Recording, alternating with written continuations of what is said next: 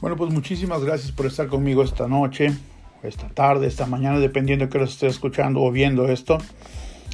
Estos Negocios del Alma es un programa que estamos lanzando hace ya casi dos años. Si no me equivoco, el próximo mes cumplimos dos años de estar al aire. Eh, vamos a través de gobierlatinoradio.com, que es una radio hispana eh, web aquí en el Valle del Lago Salado. Pero obviamente se puede transmitir en cualquier parte del mundo, ¿no? Eh, tratamos de hablar de negocios, tratamos de hablar de negocios en diferentes facetas nos enfocamos mucho en negocios que están o por arrancar o que recién están arrancando y que están como, ¿cómo se puede decir? Como en esa, en esa faceta de, de despegue, de planeación, de muchas cosas que todavía no están en un punto en que está funcionando todo óptimo, ¿no? Entonces hablamos mucho de esos temas como, como cosas que, que están pasando como parte de, del arranque, ¿no? Déjame, voy a hacer unos, unos ajustes aquí porque no me gustó alguna cosa que vi acá, así que lo voy a cambiar. Voy a arreglar un poquito esto, lo voy a subir la, la toma de la, de la computadora, de la cámara, así que vamos a ver cómo nos queda aquí. Y bueno, ojalá se vea mejor, ¿ok? Bueno, pues la intención realmente es poder aportar un poco, es algo que siempre, siempre yo lo menciono en estas, en estas uh, eh, en los capítulos que hablo, siempre lo menciono. Toco diferentes temas, si es la primera vez que me estás escuchando. Toco diferentes temas, todos relacionados a negocios. Yo soy una persona que se dedica a negocios de restaurantes principalmente, de comida en general. Sí, hacemos eh, todo tipo de servicios eh, para las compañías que se dedican a los alimentos.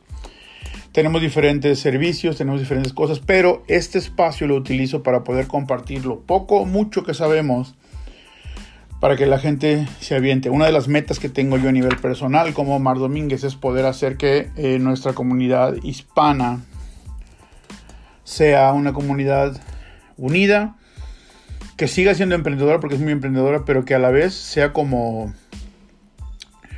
se prepare más. Sí quiero aportar para que la gente se prepare más para poder hacer las, eh, los emprendimientos más eficientes y más efectivos. ¿ok? Bueno, este capítulo de hoy y lo, denominamos como equipos poderosos. ¿Cómo hacer equipos poderosos? ¿no? Una de las claves dentro de, los negocios es poder tener eh, que no todo dependa de la persona, ¿no? No, todo, no todo debe depender del dueño. Por ejemplo, yo sé que al principio cuando uno recién inicia, pues uno tiene básicamente todas las actividades asignadas, ¿no?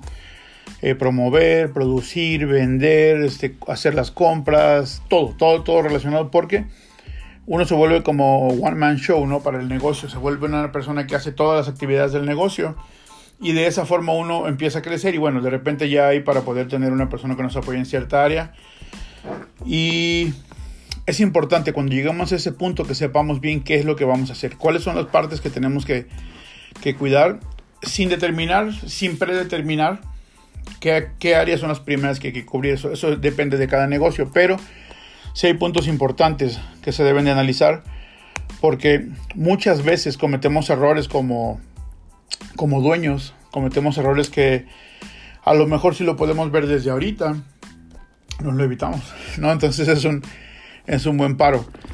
Una de las principales cosas que tienes que ver cuando, cuando llegas al punto en que necesitas crear tu equipo es cuál es el perfil que necesito qué, tipo de persona es, qué tipo de... en qué área necesito que sea experto.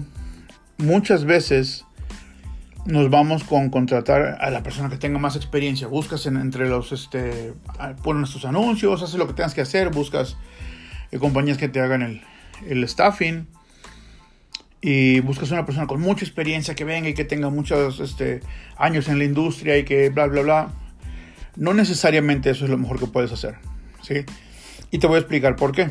Muchas veces yo lo viví a nivel personal en, diferentes oportunidades de manejando diferentes negocios. Lo que yo viví fue que traía yo a alguien con, una, con un perfil muy alto, ¿no?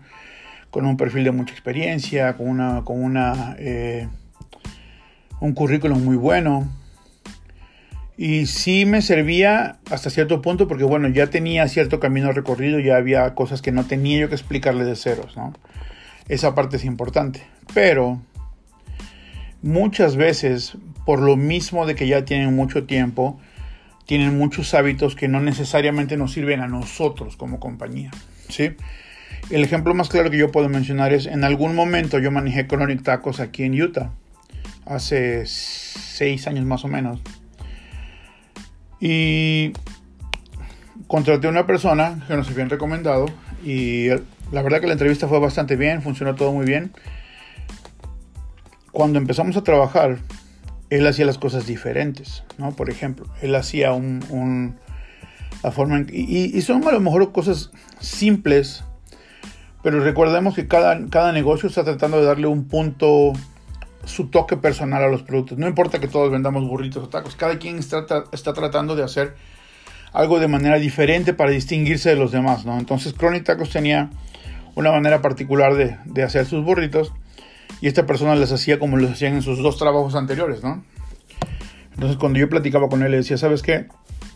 Tienes buena actitud, tienes facilidad para hablar con la gente. El, el concepto de Chronic Tacos en ese momento era como tipo cafetería. Uno llegaba, hablaba con el expo lead y empezaba, caminaba toda la línea y iba pidiendo su comida, ordenando su comida, ¿no? Él tenía habilidad para hacer eso. A pesar de que no era un cocinero eh, que estuviera habituado a, eso, pero tenía la habilidad para hacerlo, tenía la facilidad muchacho y me costó mucho trabajo que empezara a hacer las cosas como yo las necesitaba. ¿Por qué? Porque tenía muchos hábitos arraigados, ¿no? Lo poníamos, por ejemplo, a hacer eh, eh, a veces pico de gallo, cosas que en todos lados hacemos, pero cada quien lo busca hacer de diferente forma. Y lo hacía, incluso sabía diferente, sabía, sabía más parecido al del, al otro trabajo, ¿no? Entonces, Muchas veces el, hecho de contratar no necesariamente significa que tienes que traer a la persona más experimentada que conozcas o, al que tengas acceso, ¿no? En mi caso, muchas veces me, gustaba más traer una persona que no tuviera nada de experiencia, que tuviera poca experiencia, y yo hacerlo a mi forma, moldearlo a mi forma. Tratar de que esta persona hiciera justamente las cosas como yo las necesitaba. y la verdad que eh, a veces en ese, en ese, utilizando esa, esa forma, esa fórmula, a mí me, venía muy bien, porque lograba hacer que la gente hiciera solamente lo que yo necesitaba que hicieran, lo cual es, es este, a veces es difícil de conseguir, a veces es difícil que la gente haga exactamente las cosas como uno las necesita, ¿no? Pero bueno, ahí es donde uno como dueño o como operador, ya sea manager o dueño, como, como la posición que sea, tiene uno que tener el colmillo para saber cómo vamos a hacer para que a esta persona le podamos sacar lo mejor que tiene, nos pueda dar lo mejor que tiene y eso como resultado nos dé que podamos crecer, ¿no? Hay una cosa también que es bien importante cuando tienes el, cuando estás en el momento en que tienes que ya construir tus equipos, que ya llegaste a un punto en el que ya el equipo ya creció, ya está grande, ya es fuerte, ya bla bla bla bla. No puede ser que el eje de todo lo que está pasando en tu, en tu negocio seas tú. Como dueño o como manager, tenemos la responsabilidad de adaptarnos a cada persona y buscar la manera de poder sacar lo mejor de cada persona individualmente. Esto es, mi equipo no tiene que adaptarse a como yo hago las cosas. Es al revés. A mí siempre me funciona al revés. Y, hay un ejemplo que yo manejaba y hace poquito lo manejaba, lo, lo platicaba con una persona. Yo en algún momento, eh, yo siempre he tenido mucha facilidad para llevarme bien con todo mi equipo, ¿no? Y, yo tenía en un restaurante, tenía una, dos preparadores. Y, por ejemplo, uno era una señora eh, muy educada, muy, eh, de muy buenos hábitos y, hasta cierto punto religiosa, muy, muy dedicada a su trabajo, ¿no? El otro preparador también era muy bueno. Él era un muchacho que que era mucho relajo y siempre, siempre este, cantando y a los gritos y eran muy diferentes uno de otro. Entonces yo sabía que si yo me aproximaba y necesitaba algo, yo me aproximaba a la señora y le hablaba de cierta forma, ella iba a responder a la perfección a mi forma de, de hablar con ella. Sin embargo, esa misma forma no me servía para hablar con el otro muchacho. El otro muchacho yo tenía que hablarle de una forma totalmente diferente para que me diera resultados. Y eso es uno de los ejemplos más claros que tengo yo de que uno como operador, como dueño, como manager, tiene que adaptarse y encontrar la forma en que uno puede sacar lo mejor de cada, una, de cada parte de su equipo. yo me, yo me podía acercar a la señora y decirle de manera muy educada, señora, necesito esto, esto, esto, y lo necesitamos en 20 minutos. Pero si de esa misma forma yo me acercaba al otro muchacho, yo sabía que ni me iba a hacer caso y iba a terminar siendo un caos. Entonces yo tenía que llegar y hablarle de otra forma. Oye, tú, a ver, ven, necesito esto, esto, esto y esto. Y era su forma de poder entender las cosas. Ese fue el mejor mecanismo que encontramos los dos para comunicarnos. Y él de igual forma, cuando venía conmigo, él tenía su propia forma de dirigirse a mí, siempre de buena, buena forma, era un tipo bastante decente también, nada más que su forma de, de, manejarse era diferente, muy diferente al de la otra persona. Entonces yo tenía que encontrarle su forma a cada uno. Y así puedo mencionarles ejemplos de cada parte del equipo, que los equipos que he manejado, ¿no? Había, en algún momento me tocó también un, un muchacho que le gustaba mucho la música y platicaba mucho sobre los temas de los ochentas entonces yo sabía que si yo llegaba a ese punto y, y, y, tocábamos esos temas, a pesar que era un tema fuera de trabajo, eso hacía que todo fluyera muy bien porque yo sabía eh, que era algo que a él le interesaba y, y platicábamos bien en esos temas. ¿no? Bueno, vamos a hacer la primera uh, pausa por ahora. En un segundito regresamos. No se vayan, seguimos aquí. Quédense, ¿ok? Volvemos.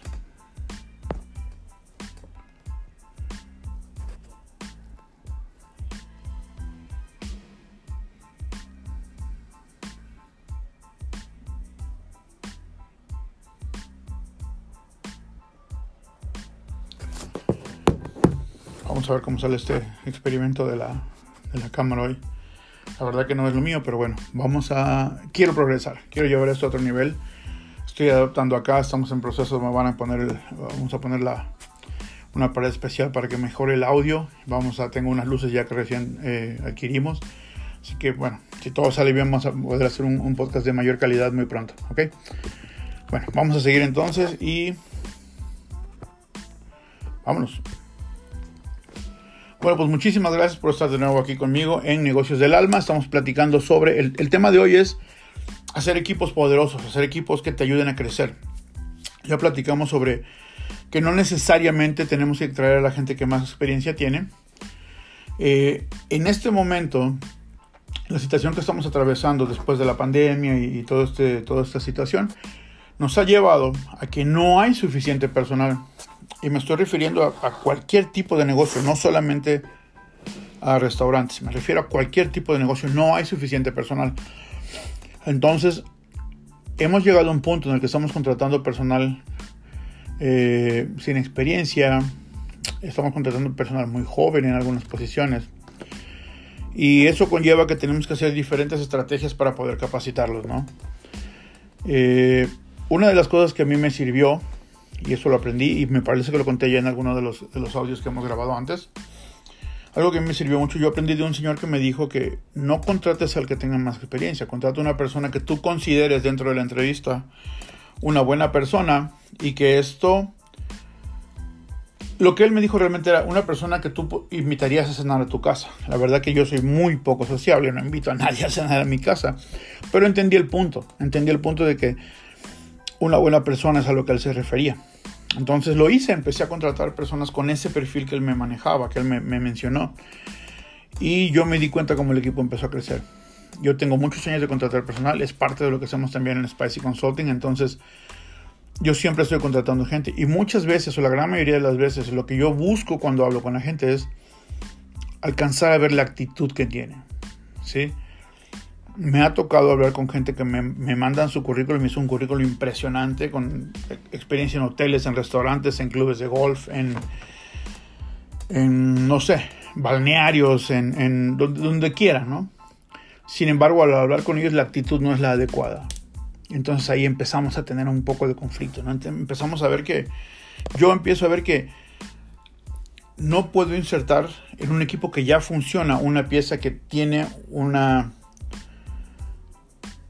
dificultad para adaptarse a un grupo, ¿no? que es una, es una individualidad muy grande y, y, le cuesta trabajo insertarse al grupo. Cuando yo se los digo y le pregunto qué tan, qué tan hábil eres para poder integrarte a los equipos, me dicen, me ha tocado gente que me dice, eh, no, el equipo tendría que adaptarse a mí porque yo soy un chas muy experimentado y bueno, ahí te das cuenta que no es la persona que necesitas, ¿no?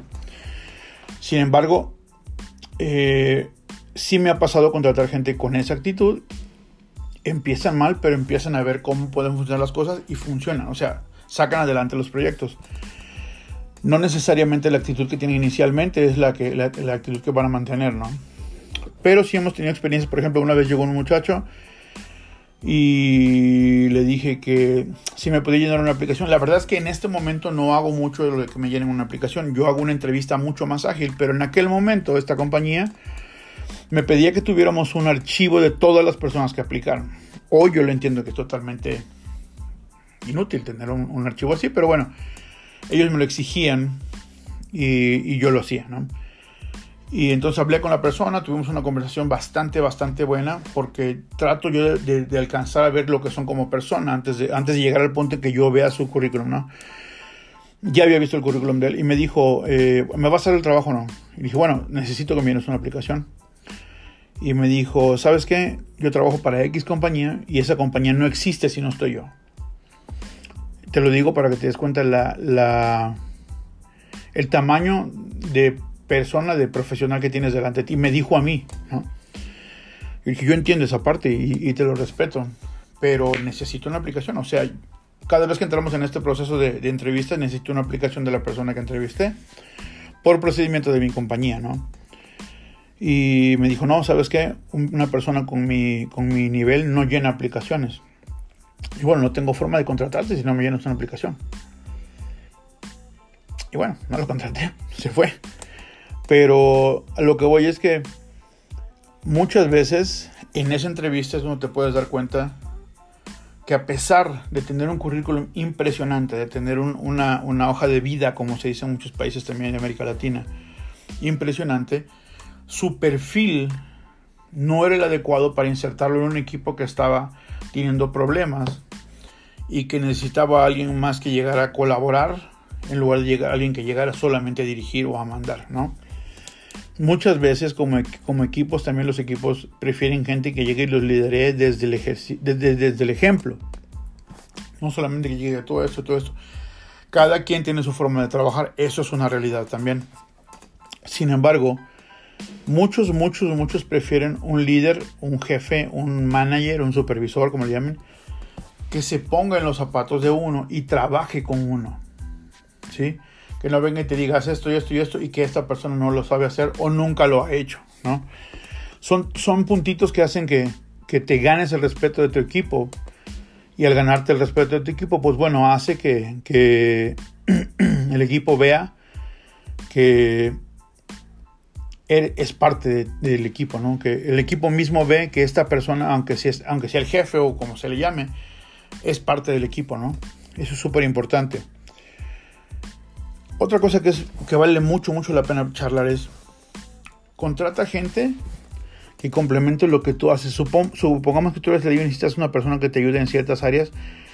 Trata de traerla, pero que además además una persona que complemente tu actividad, que, haga cosas que tú no sabes o, cosas en las que tú no eres tan hábil, ¿no? Eh, suena muy obvio, pero no saben la cantidad de veces que pasa que no sucede eso, ¿sí?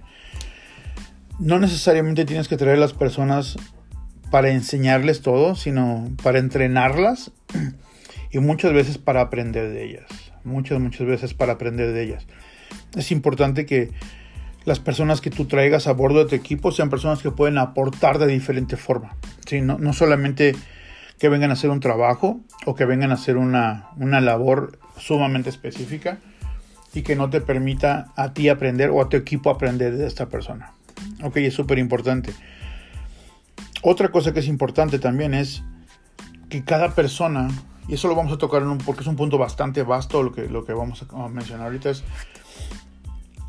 un error que cometemos cuando contratamos personal muchas veces es que, ok, tú vas a hacer, tú vas a estar en tal posición, tú eres este, línea 2 o tú eres línea fría o, ok, ¿sabe esa persona exactamente lo que, lo que abarca hacer esa posición? Es un tema muy vasto, pero vamos a empezar a, a tocarlo en este corte. Lo importante acá es que esta persona sepa desde el día 1 lo que son sus responsabilidades. Y en este momento es muy importante que lo sepan incluso por escrito, ¿ok? Porque es, es la mejor forma que desde el primer momento sepa todo lo que abarcan sus responsabilidades, ¿sí? Al mismo tiempo, algo que yo recomiendo mucho a toda la gente que, que entrevisto para contrataciones y a todos los, mis clientes que hacen una entrevista en su, en su restaurante es pon una fecha, en esa primera entrevista, establece una fecha en la cual nos vamos a volver a sentar para ver cómo has desempeñado tu trabajo, para ver si podemos manejar un aumento. ¿Ok? Y ese punto es muy clave porque desde el día uno la gente sabe que si hacen su trabajo bien para tal fecha, va a haber una evaluación y puede haber un aumento, lo cual es algo que todo, obviamente a todo el mundo nos interesa, ¿no? Ese, ese es uno de los puntos que son muy delicados. Una de las cosas que tenemos que ver cuando contratas personal es que la persona que venga a trabajar contigo no es tu enemigo. No tienes que buscar la forma de cómo hacer para cortarle horas y no pagarle tal cosa y te pasaste en el break. Y, realmente si hacemos que estas personas se sientan parte del proyecto, parte de la meta, parte de todo lo que estamos haciendo, van a trabajar de la mejor manera que puedan. Si van a traer lo mejor de ellos, van a aportar lo más que puedan. Acá lo importante es, eh, una clave que es importante es ser muy honesto con la gente de tu equipo y preocuparte sinceramente por ellos. ¿sí? Hay cosas que, que a veces no nos damos cuenta, ¿no? Cada, cada persona, cada miembro de nuestro equipo que trabaja con nosotros es una persona que atrás de ese trabajo que hace con nosotros tiene una vida, esposo, esposo o esposa, hijos, eh, familia en general, ¿no? Tiene muchas situaciones que viven y, es importante que de alguna forma sepamos qué es lo que qué es lo que los lleva, qué es lo que los motiva, qué es lo que los guía, porque una de las cosas importantes es que mientras más uno sepa de ellos, y esto no, no, no lo digo desde una perspectiva de chisme, de una mala forma, sino mientras más sepa uno de ellos, más habilidad vas a tener para poder, de una manera honesta, aproximarte a ellos y ayudarles. Cuando ellos se dan cuenta que tú estás preocupado por ellos, que tú honestamente te preocupas por las cosas que están pasando, que te interesa saber sobre su vida de una manera profesional, se sienten mejor y trabajan mejor contigo. Yo lo he vivido miles de veces, muchas veces, muchas, muchas veces. Y entonces se sienten como más comprometidos con la causa, se sienten como más, más eh, parte del equipo y entonces duran más tiempo, trabajan más cómodos, trabajan mejor, su actitud es mejor y sus resultados son mejores. Pero sí depende mucho de que te des cuenta que preocupándote por ellos de una manera honesta y conociendo más sobre ellos es una muy buena forma de poder hacerlos crecer dentro de tu compañía y de poder tener mejores resultados de parte de ellos. ¿ok? Bueno, vamos a hacer el segundo corte y regresamos en un segundito. No se vayan, ¿ok?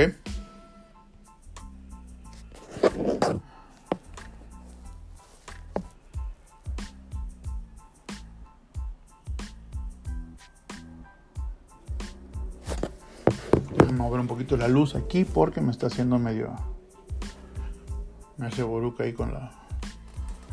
Yo, yo, la verdad soy pésimo para todo esto, pero bueno, estoy tratando de hacer lo mejor que puedo porque la verdad que me cuesta mucho trabajo pero quiero tener un programa de calidad, quiero aportar calidad y a veces me frustro y me cuesta trabajo y muchas cosas, pero la verdad que quiero hacer algo importante para poder brindarle a mi comunidad y poder eh, hacer cosas importantes para mi gente, ¿sí?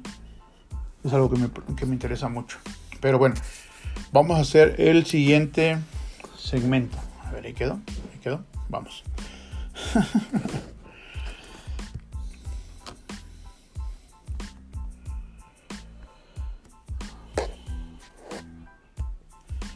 Bueno, pues estamos de regreso en este tercer corte, tercero sí, de negocios del alma. ¿Ok? Estábamos hablando de por qué es importante darle a la gente por escrito las responsabilidades que tiene dentro de tu equipo. No solamente porque es una forma oficial, legal, mejor, sino también porque es una buena forma de que todo el tiempo ellos sepan lo que, lo que estás esperando de ellos, ¿no? A mí me pasó que obviamente, fue un error mío, ¿no? Contratar a una persona, decirle que iba a estar en tal lugar y prácticamente lo dejé ahí medio, medio abandonado, ¿no? Y al final de cuentas la persona se fue, no trabajó conmigo, porque se sintió que no lo estaba yo capacitando, se sintió que no le estaba yo dando la importancia, se sintió que no estaba, eh,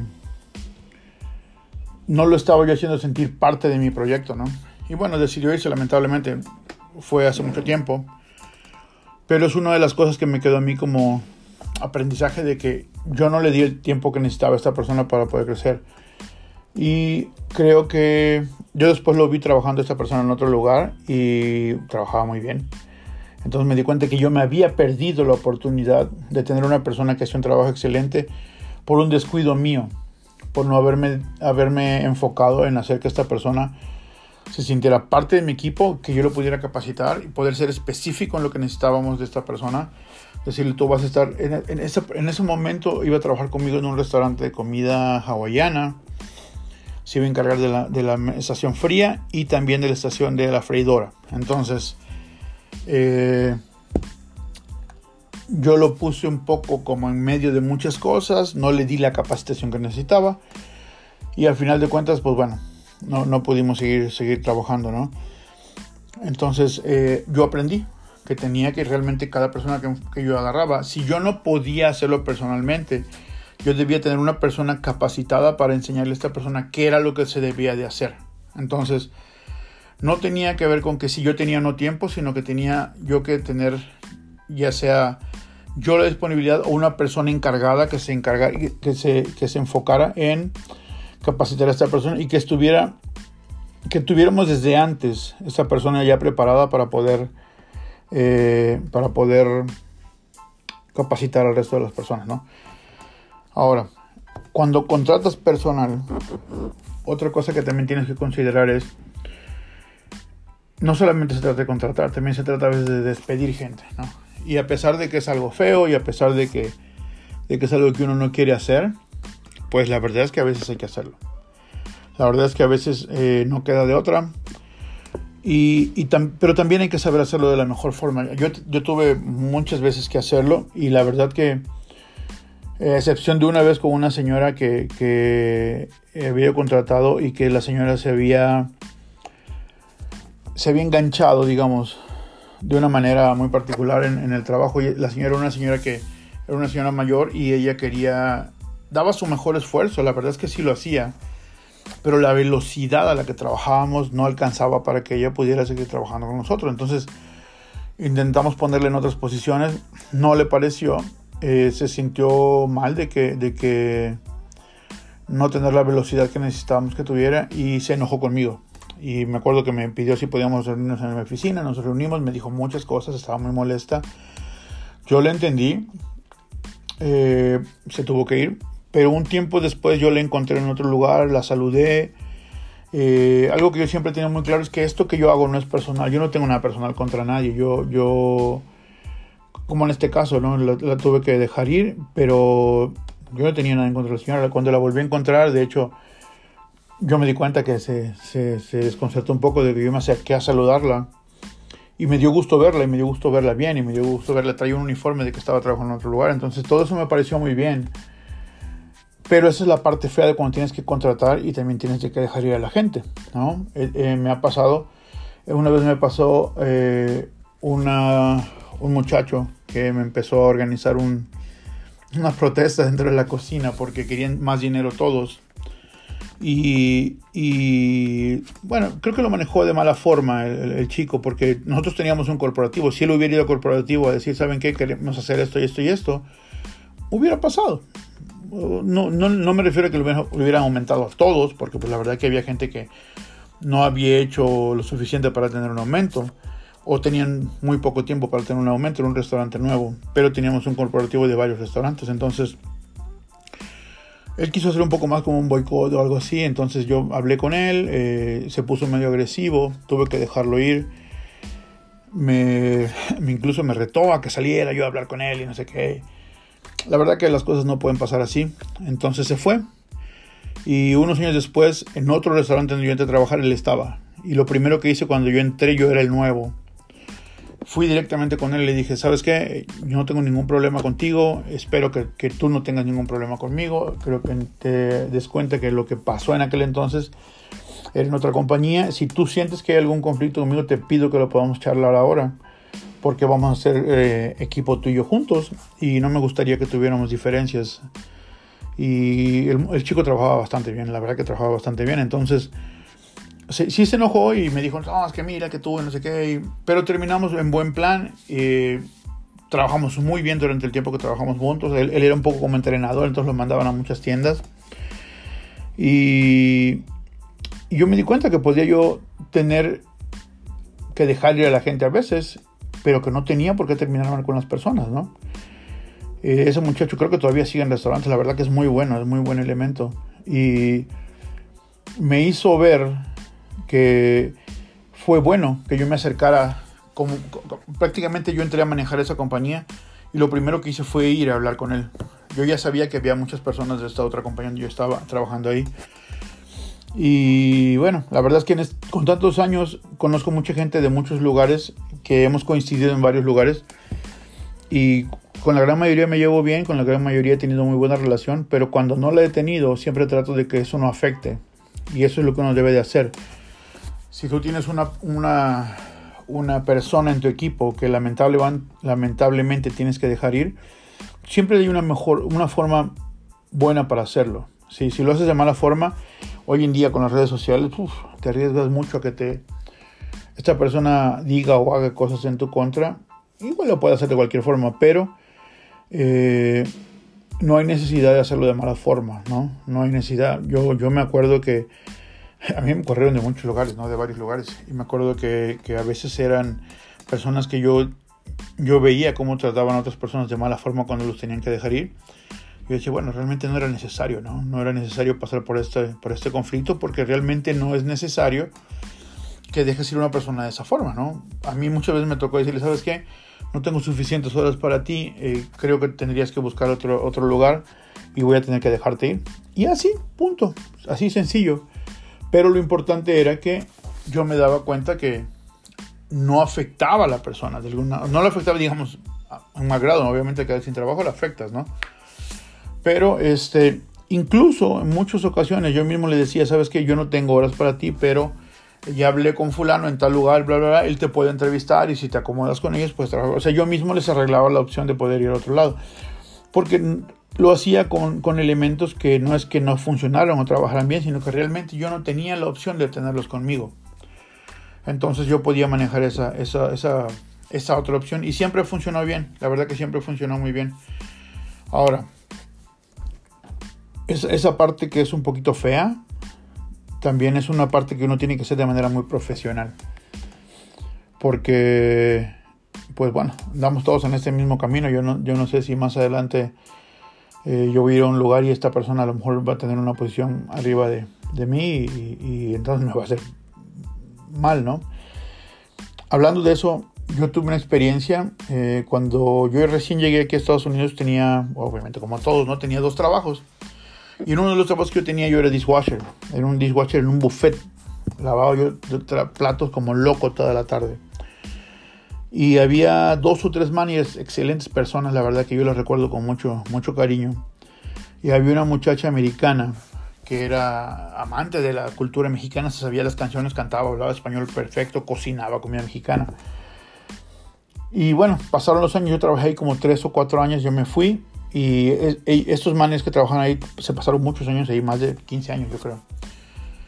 Después cuando a mí me tocó manejar un restaurante ya a un nivel más alto, ya yo, yo contrataba a las personas para dos o tres locaciones. Me acuerdo que me llegó un, un, un correo electrónico con, con, la hoja de vida de ella. Yo, yo, leí el nombre y me acordé de ella, ¿no? Y fui corriendo a ver su, su, historial y vi que sí, que había trabajado los mismos años que yo en ese lugar. Entonces, bueno, pues sí es esta persona, ¿no? La verdad que sería buenísimo para mí tener esta persona trabajando para mí. Ahora yo era, yo era manager de área. Sería y estaba aplicando para manager general. Entonces yo lo consideré como que algo muy bueno para mí, ¿no? Y le llamé.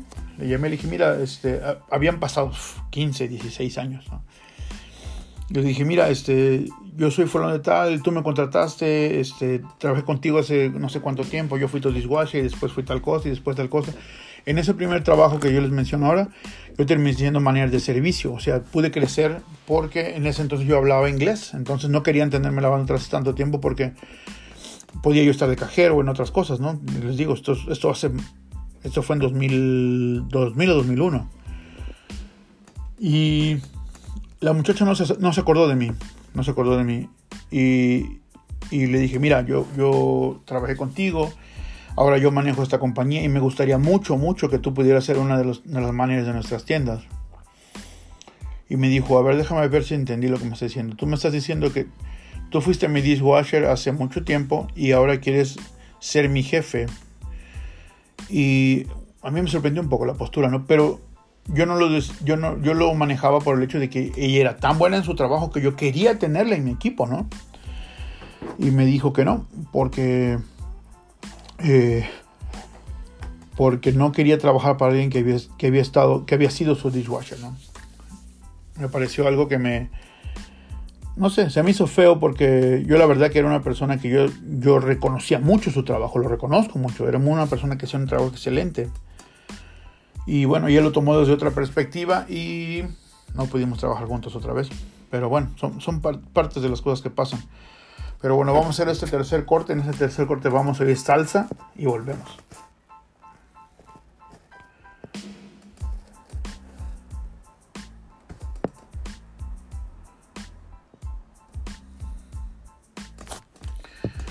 Bueno, pues nos falta un solo corte.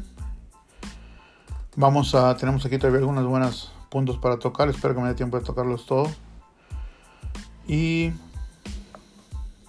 vámonos. Bueno, pues muchísimas gracias. Estamos de regreso aquí en Negocios del Arma. Les agradezco mucho que estén conmigo. Estamos hablando de cómo hacer equipos poderosos, puntos a favor, puntos en contra, que nos han pasado. Eh, cosas que tenemos que considerar siempre. Cuando tú tienes un equipo de trabajo, no puedes tú ser la persona que sabe todo. Tienes que tener miembros de tu equipo que sean personas que te aporten a ti también. Porque así crecen todos, porque así todos salen arriba, ¿no?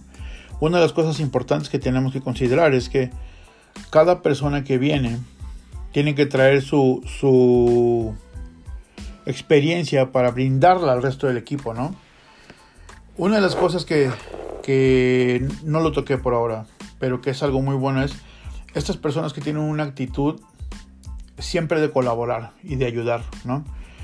Una persona que, que, sabe sus responsabilidades, como lo hablamos en el corte anterior, que sabe sus responsabilidades, que tiene muy claro, que tiene por escrito lo que tiene que hacer, pero que no se sale de ahí y no toca nada que no le corresponda, no necesariamente es la persona que tú necesitas. ¿Por qué? Porque son personas que se limitan a solamente hacer lo que les corresponde, ¿no? como por ejemplo que está mesa fría, mesa caliente, estación fría, estación caliente. La estación fría está atrasándose porque tiene mucho trabajo, la otra estación terminó y está parado los cruzados viéndolo porque no es su estación, ¿no? Creo que ahí es una de las cosas más importantes que como líder de tu grupo tienes que hacer es eh, enseñarle a la gente que todos trabajamos bajo una misma meta común es importante que tu equipo sepa cuál es esa meta que tiene tu, compañía. ¿Qué estás buscando? Ser el más rápido de tu, de tu rubro, ser el más eficiente, ser el más sabroso, ser el más barato, ser el más caro. Tiene tu equipo que saber cuál es el perfil de tu, de tu compañía y cuál es el, el objetivo, la meta. Es súper importante porque se van a manejar de la forma correcta dependiendo de cuánta información tienen de hacia dónde va tu compañía, hacia dónde quieres ir tú, ¿no? ¿Cómo los estás capacitando? ¿En qué los estás capacitando? Es muy común, súper común, en las cocinas que hacemos un cross-training. Esto es que cada quien sabe hacer todas las posiciones. No siempre se puede, hay muchas veces que no se puede. ¿sí? Algo que también es importante, que a mí me sirvió mucho, fue, a mí a nivel personal, fue una de las herramientas que yo utilicé para crecer en todos los lugares donde trabajaba, es que yo aprendía, donde fuera que empezara, ya fuera en la cocina o en el frente, yo aprendía perfectamente bien lo que tenía que hacer y después me iba a la otra parte. Me iba a aprender, si estaba yo de cocinero, me iba a aprender lo que era el frente porque yo sabía que iba a haber oportunidad adelante. Y generalmente en este medio de los restaurantes, las personas que trabajan en el frente no quieren hacer nada que tenga que ver con la, con la parte de atrás y viceversa, los de atrás no quieren hacer nada del frente. Entonces para mí se volvió una herramienta y funcionó. Si tú tienes personas en tu equipo que tienen la capacidad del hambre y que quieren trabajar así, créeme que es una ventaja muy buena que tienes, muy importante. aprovechala, pero valóralos. Tienes que darle valor a la gente. Tienes que darle valor que se, el valor que se merecen porque así es como se van a quedar contigo por mucho tiempo, por mucho, mucho tiempo. No tiene tanto que ver con lo que les pagues, tiene más que ver con cómo los tratas y cómo se sienten dentro de tu equipo. Yo he conocido gente que gana, a mí me pasó, que, que, tiene su ingreso es muy bueno, pero si no se sienten felices haciendo lo que hacen, se van a ir. Yo me fui de muchos lugares, de un par de lugares. Entonces las cosas que tienes que ver y que tienes que analizar es que, número uno, la actitud tiene mucho más peso que su hoja de vida, que el currículum. El hecho de que su hoja de vida esté, eh, sea tan buena, no necesariamente significa que es la persona indicada para lo que tú buscas. La persona indicada para lo que tú buscas tiene un poco más que ver con la actitud y con el punto en el que tu negocio está y ver que esta persona puede engancharse a ese punto, ¿sí?